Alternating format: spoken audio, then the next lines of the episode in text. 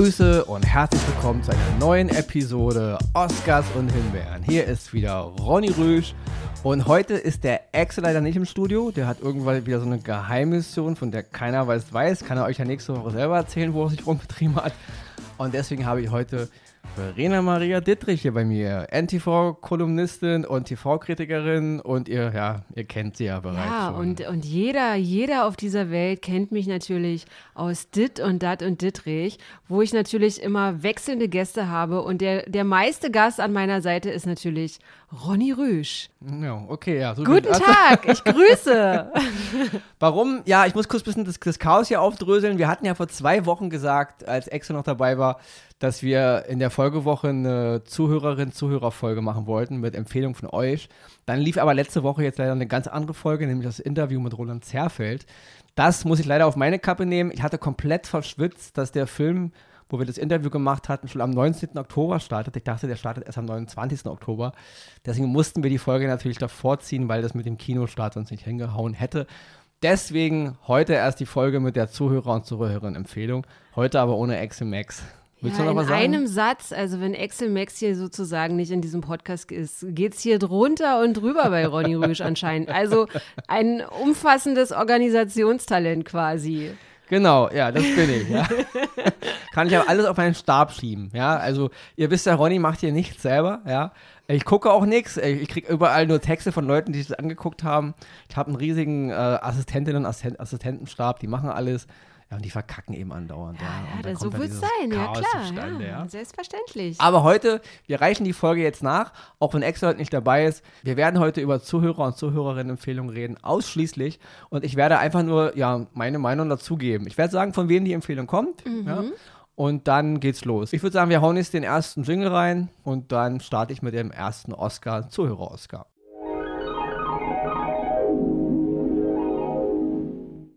Der erste Oscar diese Woche geht an vier Kurzfilme, die auf Netflix zu sehen sind. Es ist eine Oscar-Empfehlung, die von Nicole kommt und es wäre eigentlich auch eine Oscar-Empfehlung, die von mir selber kommen würde, wenn Nicole nicht uns schon früher darauf ja, kontaktiert hätte, dass sie unbedingt uns darauf hinweist.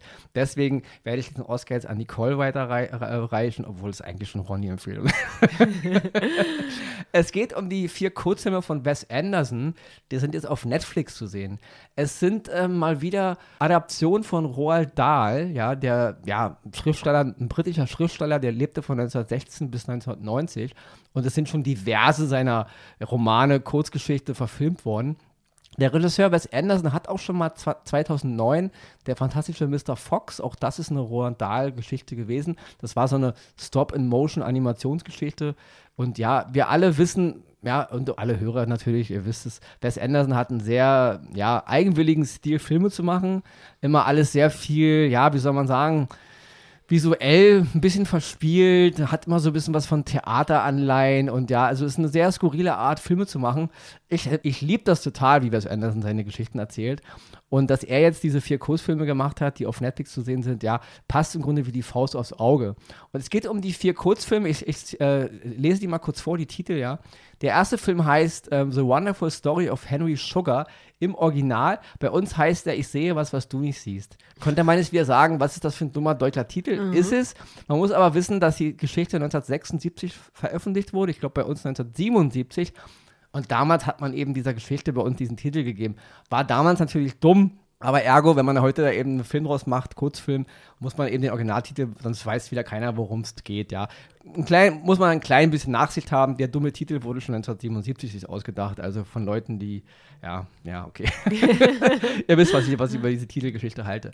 Das ist der erste Film, der geht knapp 40 Minuten. Der zweite heißt Der Schwan, der geht 17 Minuten. Der dritte heißt Der Rattenfänger, auch der geht 17 Minuten. Und der vierte heißt Gift, auch der geht 17 Minuten. Gift ist, glaube ich, von 1950. Ich glaube, einige waren sogar noch früher, ja. Also es sind halt wirklich Kurzgeschichten aus dem Querbeet, aus dem Universum von Roald Dahl. Und ja, man denkt sich im ersten Moment, ja, muss ich mir sowas angucken? Denken natürlich viele. Mhm. Ich kann nur wirklich jedem raten, guckt euch das mal an, ja. Also einmal 40 Minuten und, und dreimal 17 Minuten, das kostet euch nicht die Welt. Und es ist unglaublich wunderbar, was Wes Anderson hier wieder mal mit seinem Team gemacht hat, ja. Die Hauptdarsteller sind Benedict Cumberbatch, äh, Ralph Fiennes, Dev Patel, Ben Kingsley und Rupert Friend, ja, die, die tauchen mal überall so in den Filmen so verteilt auf, immer auch in verschiedenen Rollen, ja. Alles ich, mega Schauspieler übrigens. Ja, ganz, ja. ganz toll, ja. Natürlich kann es wie einige meckern, es sind ja keine Frauen dabei und so, ja, oh, die Geschichten bieten es halt nicht ja. an, die Geschichten sind halt so, hätte man natürlich wieder ändern können, ja, ich weiß, man könnte alles, ne. Ähm, Wes Anderson hat schon ein paar Dinge angeglichen, es sind ein paar, ein paar ältere Geschichten auch dabei und ich finde aber, ja, der visuelle Stil ist unglaublich hammermäßig, ja, also es ist wirklich, ähm, hat mich vollkommen abgeholt und auch die Art, wie es erzählt wird, ja. Ähm, Anderson hat ja sowieso einen ganz krassen ästhetischen, visu visuellen Stil, ja. Das ist also ganz groß, was der macht. Es sieht immer alles so einfach aus. Es hätte jetzt ein Kind irgendwie einen Hintergrund gemalt. Also so ist mal oft so der Touch, aber das hat so eine ganz verspielte, naive, wunderschöne Art, wie es dargestellt ist. Ja? Also ich finde das ganz, ganz toll, die Erzählweise und auch die Art, wie diese vier Kurzfilme gemacht sind, die Erzählform. Also die Akteure erzählen, also reden nicht nur ihren Dialog, sie reden auch ihre Gedanken und sie reden auch direkt den Zuschauer an, wenn sie sowas sagten wie, der Mann kam zur Tür rein. Ich dachte, hm, ich guckte ihn an und erwiderte und dann sagte er in die Kamera, sagte ich. Also sie reden mit dem Zuschauer, ja, und das ist, das ist manchmal so skurril und so lustig und das ist wirklich ganz, ganz groß. Ich will gar nicht so viel von den Inhalten erzählen, ja, also alle vier Kurzfilme haben eine eigene Geschichte. Sie greifen jetzt auch nicht ineinander über, also jeder, jeder Kurzfilm steht für sich und ich kann wirklich nur sagen, ähm, das ist ganz, ganz großes Kunst, äh, ja, äh, Streaming, Kino, ja. Und ja, wieder mal Netflix, die haben das gemacht, da kann man diese vier Filme sehen.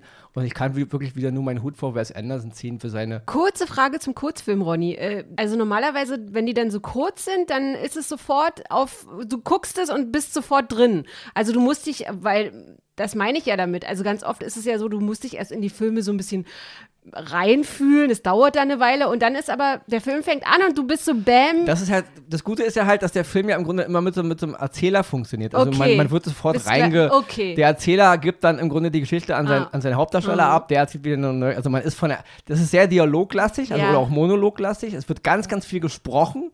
Ja, und man ist von erster Sekunde an okay, drin. Okay, ah, ja. spannend. Das ja. sind keine Szenen, in denen jetzt drei Minuten irgendwie Strohballen mhm. über eine Ja, weil sie halt auch keine Zeit haben, so, ne? Weil, ja, ja, also es ist genau. komprimiert, mhm. aber es ist im Grunde, ja, äh, es ist auch, es ist auch eine, ein guter Leitfaden dafür, wie man, wie man Geschichten erzählt. Mhm. Also jetzt äh, auch als Film, ja. Also ganz, ganz groß. Wirklich, okay. Ja. Also diese vier Filme, diese vier Kurzfilme, alles zu sehen auf Netflix. Vier Kurzfilme basierend auf Kurzerzählungen, Kurzgeschichten von Roald Dahl, von Wes Anderson inszeniert. Empfohlen von Nicole, also Zuhörerin Nicole. Ja, ganz, ganz großes Kino, unser erster Oscar diese Woche. Und damit kommen wir jetzt zum zweiten Oscar diese Woche. Und das ist, deswegen sitzt Verena hier, das ist eine Empfehlung, die Verena hier, ja, ich will nicht sagen angeschleppt hat oder was, was, die Katze, was die Katze nach Hause trägt oder so, ja, wenn so ein toter Vogel vor der Tür liegt oder so, ja. Aber das ist halt Verena ihre Empfehlung. Verena hat sich die Serie Die Quellen des Bösen die läuft auf RTL Plus. Ja, mhm. es ist eine, eine um, ähm, Thriller-Serie, Thriller-Crime-Serie in sechs Folgen. Sie basiert auf dem Roman Blütengrab, wo ich ehrlich sagen muss, ich finde den Originaltitel Blütengrab irgendwie cooler ja, als die Quellen des Bösen. Ja. Hätte man eigentlich beibehalten mhm. können. Um, ähm, die Autorin des Romans heißt Ada Fink und die Geschichte handelt in einem fiktiven, einer fiktiven Gemeinde in Ostdeutschland im Jahr 1993. Ja. Es geht um einen Ritualmord. Es wird halt ein, ein totes Mädchen gefunden im Wald ja, gebettet auf Blüten, deswegen auch Blütengrab, äh, mit, ja, mit rätselhaften Ruhen überzogen, ja, also großer Ritualmord irgendwie. Und jetzt kommen halt die Ermittler. Wir haben einmal die ostdeutsche Kommissarin Ulrike Bando, die wird gespielt von Henriette Confurius. Mhm. Und wir haben ihren westdeutschen Kollegen, der da irgendwie aus Hamburg hinversetzt ja. wird. Koray Larsen heißt der, der wird gespielt von Fari Yadim. Und ja, dann kannst du erstmal ganz kurz, bevor ich, bevor ich noch da meine Fakten zu haue, warum empfiehlst du diese Serie? Kurze Antwort, weil ich unheimlich einfach gestrickt bin. weil, also ich liebe wirklich alles, was mit Spurensuche zu tun hat. Also in einem anderen Leben wäre ich sehr gerne äh, Polizeikommissarin oder Ermittlerin oder so geworden. Also ich gucke einfach alles Spurensuche, wenn mich jemand fragt, oh, was willst du denn heute gucken? Was mit Western oder was äh, dies und das? Ich sag immer, ich möchte immer irgendwas mit Spurensuche, weil ich einfach, ja, wie ich es eben sagte, ich liebe das total und äh, äh, ich gucke zum Beispiel auch Tatort und Krimis und Thriller und so. Und äh, bei dieser Serie ist es erstmal ein kleinen, ich muss kurz meckern, ja. Ich muss erstmal RTL Plus anmeckern, weil ich habe diese Serie via Zufall eigentlich nur gefunden. Und dann ärgert es mich eigentlich schon so ein bisschen, weil ich so denke, oh Mann, sehen die Leute nicht, was die da für eine geile Serie haben? Da ist immer irgendwie Werbung für Reality-TV oder so. Dabei haben die eigentlich richtige ja, so Schmuckstücke in ihrer Mediathek. Und mhm. ich hätte mir eigentlich davon ein bisschen erhofft, dass sie das so ein bisschen größer machen, weil das echt cool ist. Und so ganz grob vereinfacht, Ronny, du wirst mir da sicherlich gleich äh, enorm widersprechen, hat mich das am Anfang so ein bisschen an so deutsche True Detective erinnert. Also diese ganze Inszenierung True Detective, falls ihr die Serie gesehen hat, habt, ich habe die geliebt, ich habe die Aufmachung geliebt, ich habe den Sinn für die Details geliebt und deswegen habe ich es natürlich auch in dieser Serie geliebt, obwohl die so teilweise Schwächen hat. Aber allein, ähm, klar kann man jetzt sagen, oh, ist ein bisschen viel filterlastig und so, aber diese Eindrücke der ehemaligen DDR kurz nach dem Mauerfall. Also die Serie spielt irgendwie so Anfang der 90er Jahre und dadurch, dass ich ja aus der ehemaligen DDR komme, äh, fand, hat mich das total in seinen Bann gezogen, ja. Also die Klamotten der Leute, diese, diese komischen Jogginganzüge, die Haare. Also es war so dermaßen so End 80er, mhm. Anfang der 90er und eben auch die, wie man es früher so, die Leute sind mit ihrem Begrüßungsgeld, was haben die sich gekauft? Irgendwelche Marmor-Jeansjacken und so. Und von daher,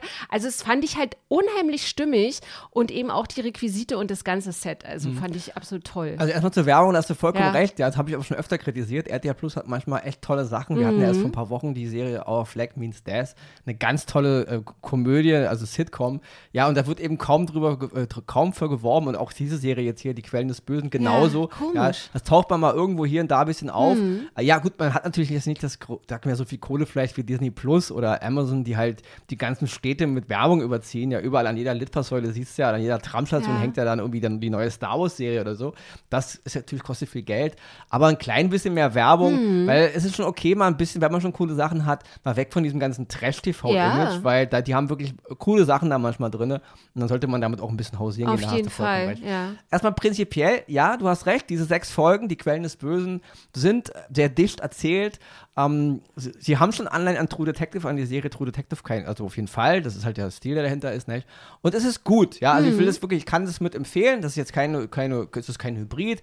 Es sind sechs Folgen, dichte Krimi-Erzählung mit tollen Schauspielern. Ähm, mit alle, einer, ja, alle, alle wirklich, unheimlich ja. Da muss toll. ich aber mal ganz, also auf jeden Fall die Hauptdarsteller Henriette Confurius und Fari Yadim, ja, die sind toll, ja. das, das, ist außer Frage. Aber die eigentlich schon, sage ich mal, die, die richtig guten waren oft so die Nebenrollen, ja. ja. Da will ich mal kurz die Schauspielerin Angelina Hensch erwähnen, die mhm. hat so eine, so eine, ehemalige Freundin der Kommissarin ja, gespielt, ja. So ein bisschen White Trash-mäßige Person, die halt so eine Un Tankstelle leitet. Unfassbar gut Ganz gespielt. toll gespielt. Aber auch Anton Spieker muss ich mal kurz hervorheben. Ja, der hat jetzt zwar noch eine ganz kleine Nebenrolle. Mhm. Wir hatten da mal vor ein paar Wochen die Serie Schrägstrich Film 303, ja. wo er mit Maler Ende spielte. Er hat ja leider nur eine ganz kleine Rolle, aber ganz, ganz toll, ja. Aber Und, auch der Mann von der äh, White Trash äh, ehemaligen Ex-Freundin ja, äh, ebenfalls. Ja, ja, äh, ja, Also alle, der ganze Cast ja. in den kleinen Nebenrollen. Und die Nebenrollen sind oft die, die eigentlich mehr punkten. Nichts mhm. gegen die Hauptdarsteller, die sind toll, mhm. ja. Aber die Nebencharaktere geben da, da mhm. total Salz in der Suppe. Ja. Nicht? wie gesagt, von der Story wollen wir gar nicht so viel erzählen, weil man will ja jetzt nicht irgendwie, ja, es handelt, es ist, es ist düster, es gibt Ritualmorde, es gibt einen Mörder, es gibt wieder Verstrickung in Politik mhm. und was auch immer, mhm. ja, also mit Geschichte und so. Es ist toll. Sechs Folgen, absolut solide, kann man sich angucken. Oh, Ronny, ich Aber, spüre, ja, ich spüre.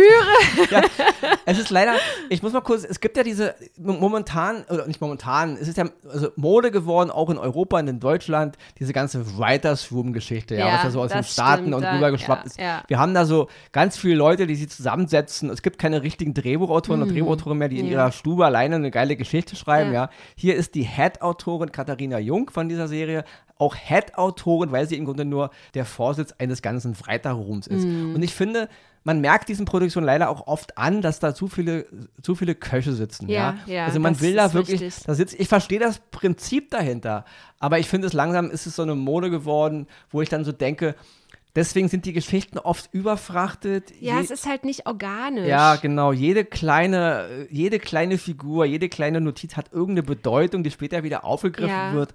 Das äh, mag als Geschichte, also so als Konzept ganz interessant sein, Aber als Serie oder als Film finde ich das oft ein klein bisschen lähmend, weil es, es ist so, es ist zähflüssig und Mhm. alles hat irgendwie eine übergeordnete, immer noch eine große Ja. Bedeutung für später. Und da werden dann eben auch viele Handlungsstränge konstruiert Total. die dann irgendwann ineinander greifen Ja. und ohne dieses Konstrukt dahinter ergibt es alles vorne gar keinen Sinn mehr. Und das holt mich dann manchmal Ja, schon man ein hat bisschen halt so ein raus. bisschen das Gefühl, dass die da so, ja, so alle beieinander sitzen, so konfimäßig, konferenzmäßig. Ja, genau so ist und es. irgendeiner hat jetzt auf gut Deutsch einen roten Fussel am Pullover und alle überlegen jetzt alle aus dem Writers Room, oh, was machen wir jetzt mit dem geheimnisvollen roten Fussel? Genau. Das ist nur ein Beispiel. Ja, in, ja. in, dem, in der Serie gibt es keinen roten Fussel. Und dann sagt halt irgendwie Benny oder, oder, oder Adam, sagt dann, ja, der rote Fussel, der, der der kommt dann am Ende nochmal Genau, oder so. ja, ja. Und alle so, oh, ein Geniestreich. Es, also ist, halt, so, es ja. Mhm, ist halt einfach alles zu dicht und, das stimmt. und auch zu künstlich. Und deswegen, weil die, die Zufälle, die da passieren, die sind einfach so konstruiert, dass sie nicht mehr zufällig wirken. Ja. Hauptsache, wir haben eine ganz dichte Atmosphäre.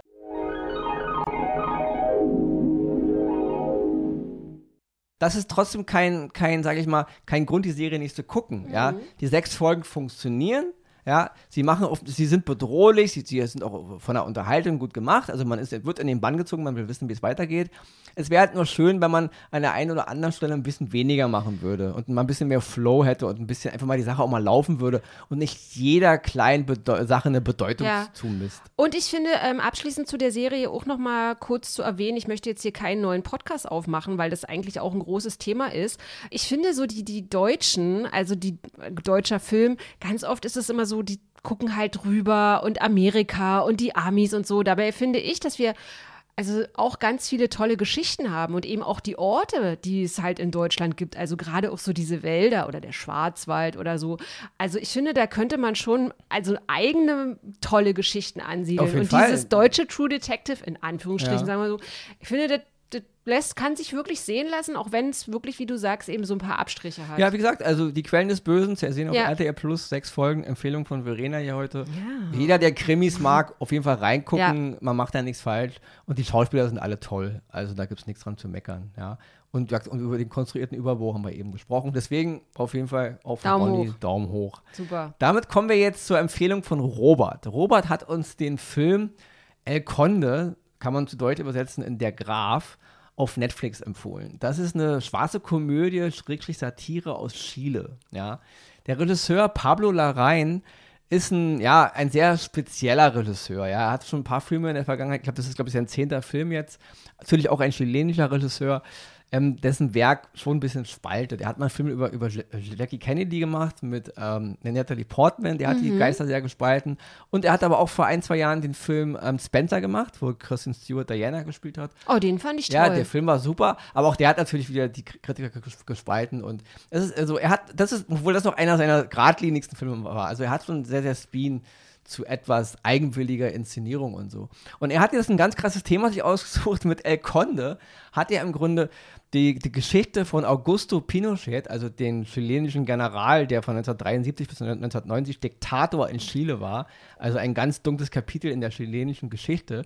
Diesen echten Mann, diesen Diktator, ja, hat er jetzt äh, einen Unterbau verpasst, als wäre dieser Pinochet ein Vampir gewesen. Ja, also er nimmt im Grunde diese echte, diese echte Figur, diesen, diesen Diktator, ja, ähm, aus dieser Schattenzeit Chiles und macht aus ihm einen 250 Jahre alten Vampir und erzählt jetzt eine Geschichte, die weitergeht, nachdem Pinochet eigentlich tot ist. Ja? Wie das jetzt mit seiner Familie weitergeht und mit seinen äh, Geldern und auch ein bisschen rückwirkend auf seine Geschichte. Ähm, ich will jetzt gar nicht weiter viel vom Inhalt erzählen, weil das ist immer so ein bisschen problematisch. Man muss es halt gucken, wenn es einen interessiert. Also das mega positive. Also es ist kein Diss gegen Robert, ja.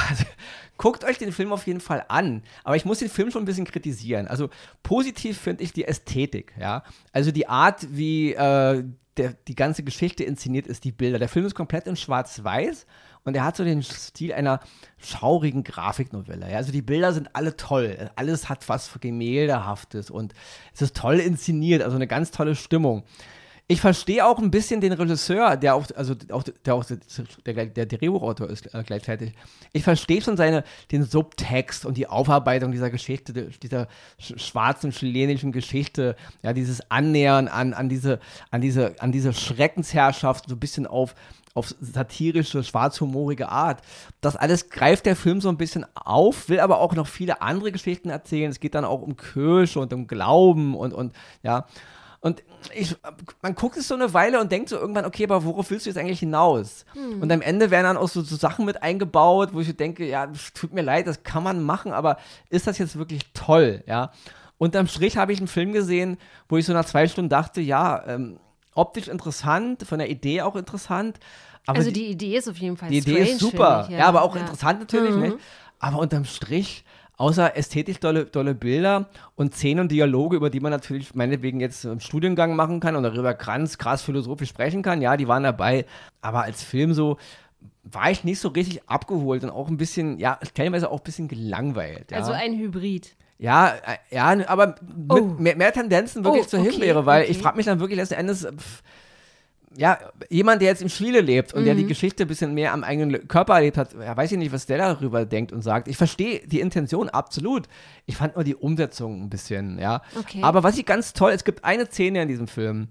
Das geht darum, dass ein, ein neugeborener Vampir zum ersten Mal fliegt, ja.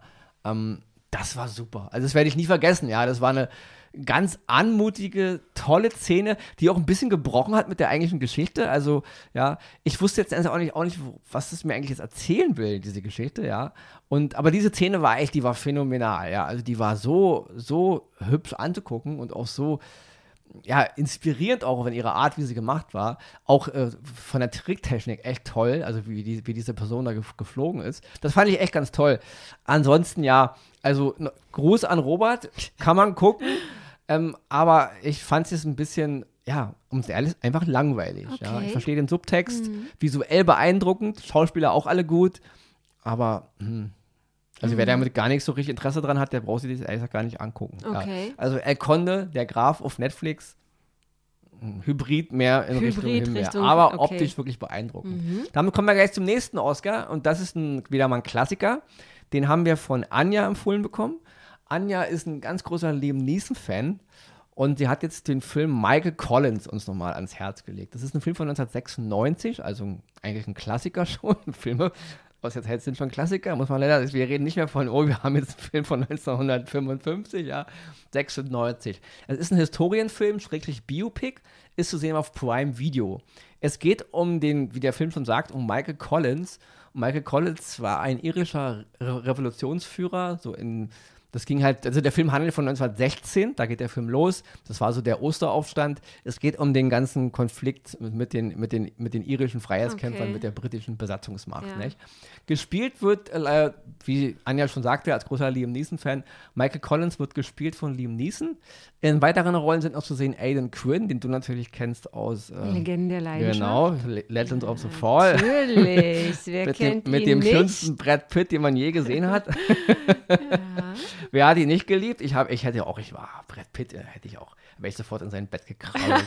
ja, ich hatte mal ein Poster von dem Film an der Wand, ein ganz großes. Ja. Aber übrigens, äh, ohne dich unterbrechen zu wollen, ich finde Aiden Quinn ähm, ein bisschen auch traurig, dass ich ihn nicht mehr so oft sehe. Ja, Aiden Quinn ist immer mal wieder. Er hatte irgendwie ja, in den 90ern und so. Den mega Durchbruch als hm. Superstar hat er nie gehabt. Aber nicht? warum, ne? Ja, also, ja, schade. Kann man immer schwer hinter die Kulissen gucken. Manchmal sind die Schauspieler eben äh, einfach, werden sie nicht besetzt. Manchmal sind sie hm. aber auch ehrlich. Hm. Ja, man, wenn man mal die, ich will jetzt nicht irgendetwas unter, unterstellen, aber wenn man mal jetzt rückwirkend diese ganzen Skandale, ja. wer da mit wem eigentlich, und Bettspringen meine ich jetzt nur äh, auch sinnbildlich, mhm. ja, wer da mit wem gungelt. Einige sagen eben, ey, das mache ich nicht mit und schwuppsiwupps kriegst du Bist eben schon keine Rollen mehr, ja? ja? Also deswegen, es gibt Schauspieler und Schauspielerinnen, die sich einfach treu geblieben sind mhm. und deswegen vielleicht einfach mal nicht die Rollen bekommen haben, die sie eigentlich verdient hätten. Wobei möglich. ich jetzt nicht sagen will, dass jeder, der große Rollen hatte, immer zu allen Jahren Abend sagte, aber ja, gemessen an der Geschichte wissen wir ja, ja, deswegen keine Ahnung, warum Aiden Quinn da jetzt nicht so der Hauptdarsteller geworden ist, aber er ist auf jeden Fall toll mhm. und gerade in der Zeit damals, so in den 90ern, tauchte er öfter mal auf. Er spielt hier ja, neben Diane Leeson halt eine der kleinen Hauptrollen. Alan Rickman ist noch zu sehen, ja, ein großer Schauspieler, großer englischer Schauspieler. Julia Roberts hat noch eine kleine mhm. Nebenrolle, die ich aber ein bisschen schlecht gecastet finde, weil okay. ich weiß nicht, Julia Roberts will ich jetzt irgendwie nicht als, als irische Frau sehen im Jahr finde ich ein bisschen, kann man drüber streiten, aber ja. da hätte man einfach, glaube ich, einfach mal eine irische Schauspielerin nehmen ja. sollen. Ja. Und Stephen Weir noch zu erwähnen. Stephen Weir ist immer, der Film ist von Neil Jordan und in Neil Jordan-Filmen ist Stephen Weir immer dabei. Neil Jordan kennst du natürlich als Regisseur von Interview mit einem Vampir von okay. 1994. Mhm. Auch hier mit einem verflucht heißen äh, Brad Pitt natürlich. Aber auch unheimlich äh, toller Tom Cruise. Und auch ein unheimlich toller, heißer Tom Cruise. ja. ja, wollen wir nicht vergessen. Neil Jordan kenne ich als kleiner Cineast von, von 1984 in dem Film Die Zeit der Wölfe. Den wird kaum jemand kennen, ja. Ein ganz, ganz krasser Film. Auch hier hat schon Stephen Weir mitgespielt. Stephen Weir war immer dabei. Also es gibt, glaube ich, kaum einen Neil Jordan-Film, in dem Stephen äh, Weir nicht dabei war. Du hast aber auch den Film Greta gesehen, vermutlich, von 2018, der nicht so der Hammer war, mit, mit äh, Isabelle Huppert, so ein komischer Film mit ah, irgendjemandem, der seine Tasche verliert. Isabelle Huppert, ja, ja. Der war nicht ja. so der Burner, fand ich, ja. Er aber, war so ein Rohrkrepierer, Ja, fand, ich auch. Mhm. Er hat mhm. aber auch Filme gemacht wie The Crying Game von 92, ganz toller Film, oder Das Ende einer Affäre von 99, auch mit Ralph Fiennes. Ganz, ganz toller Film. Also Neil Jordan ist ein toller Regisseur, in den letzten, letzten Jahren vielleicht ein bisschen mit absteigender Tendenz, ist nur meine Meinung. Und er hat eben diesen Film, er ist selber in ihre, und natürlich war es ihm ein Herzensprojekt, die Geschichte von Michael Collins zu erzählen. Man kann natürlich darüber streiten. Der Film hat eine Menge historische Ungenauigkeiten, aber das haben Biopics, Biopics eigentlich immer. Mhm. Ja. Ich finde aber trotzdem ist die Stimmung gut, gut eingefangen. Es ist halt ein Historienfilm, es ist natürlich eine Heldengeschichte aus Sicht Irlands erzählt, ja, gegen die, gegen die Briten halt, also gegen die Besatzer. Und es ist im Grunde auch die Entstehungsgeschichte so der, der irischen, also der IRA halt, ja, der irischen Re Re republikanischen Armee. Nicht die, die Form, wie wir sie später dann kannten oder wie man sie heute noch kennt. Es ist Grunde, sie wird auch oft als die Old IRA bezeichnet oder the Original IRA. Also es ist halt so die Zeit, in der halt die Iren sich Grunde so als Armee zusammengeschlossen haben und sich eben gewehrt haben haben. Ja? Mhm. Wie gesagt, historisch nicht ganz verbrieft alles, aber dennoch finde ich, ist, ist die Quintessenz erfasst. Und Neil Jordan hat einen guten Spagat hingelegt zwischen Unterhaltungskino und trotzdem seine Geschichte erzählen zu wollen. Und ja, und Liam Neeson, braucht man nicht zu sagen, Liam Neeson ist einfach Liam ja, Neeson, das ja. ist, äh, da braucht man nicht drüber streiten, ja. Also aus meiner Sicht kann man den Film empfehlen, Oscar-Empfehlung, ja. Und als großer Fan äh, von Liam Neeson, Anja, kriegst du von mir auf jeden Fall Unterstützung. Jeder, der den Film noch nicht kennt, auf jeden Fall mal reingucken. Wer Liam Neeson-Fan ist und den Film noch nicht kennt, auf jeden Fall mal reingucken. Und ja, jeder, der an historischen Film interessiert ist, macht man nichts falsch. Ja. Michael Collins zu sehen auf Prime Video. Und damit kommen wir jetzt zum nächsten. Das ist jetzt wieder eine Empfehlung von Klaus. Klaus ist unser Mann in Asien, ja. Also der, aber er hat, hat, mir geschrieben, er kommt bald zurück. Also er ist bald wieder in Good Old Germany, ja. Ähm, und er hat immer einen ziemlichen Spin für dieses ganze asiatische Kino, ja. Und auch das ist wieder eine Empfehlung, wo ich sagen muss, äh, auf Paramount Plus ist die zu sehen. Es sind sechs Folgen. Es ist eine, eine Serie aus Südkorea. Mhm, die sind aber ja, also Süd, fast also immer die, super. Die Südkoreaner machen wirklich eine ja, Menge, ja. wirklich immer schon. Ja, also, also was Menge. ich da in letzter Zeit Tolles gesehen habe. Absolut, also. ja. Also aber auch schon in den letzten Jahrzehnten. Mhm. Also ähm, tolle Filme und auch tolle Serien. Diese Serie ist aber echt harter Tobak, ja. Okay. Ich will gar nicht so viel jetzt vom Inhalt erzählen, weil äh, äh das sieht an die Schuhe aus, wenn man es sieht, ja. Ich kann nur ganz grobe Schlagwörter erwähnen wie Menschenhandel, Organhandel, oh ja, äh, absoluter Wahnsinn, ja, Ge gepaart mit Naturkatastrophen, klingt wahrscheinlich total verrückt gerade, ist es irgendwie auch. Es ist eine ganz krasse Geschichte und sie saugt einen rein äh, wie in einem Abfluss, äh, wie ein Gully des Wahnsinns, wenn man vom irgendwie rausgeht in den Regen und eine riesige Flutwelle sch schwimmt einen mit und man wird irgendwie in die Kanalisation geschleudert und wird dann da unten hin und her geschleudert durch den ganzen Morast. Und das so Ganze, ich höre hör schon gerade nebenbei die Musik von Koreani Skatzi dazu, oder, oder wie? ja, es ist wirklich, es ist echt krass, ja. Ah. Ich muss auch wirklich eine Triggerwarnung aussprechen, es ist nichts für zarte, zarte Geister, okay, ja. Okay. Es ist echt hart, was man da sieht. Im äußersten Maße menschenverachtend, also das ist wirklich ganz, ganz übel, aber auch ein Sinnbild für eben viele Teile unserer Gesellschaften weltweit, was hier so abgeht. Ja. Oh.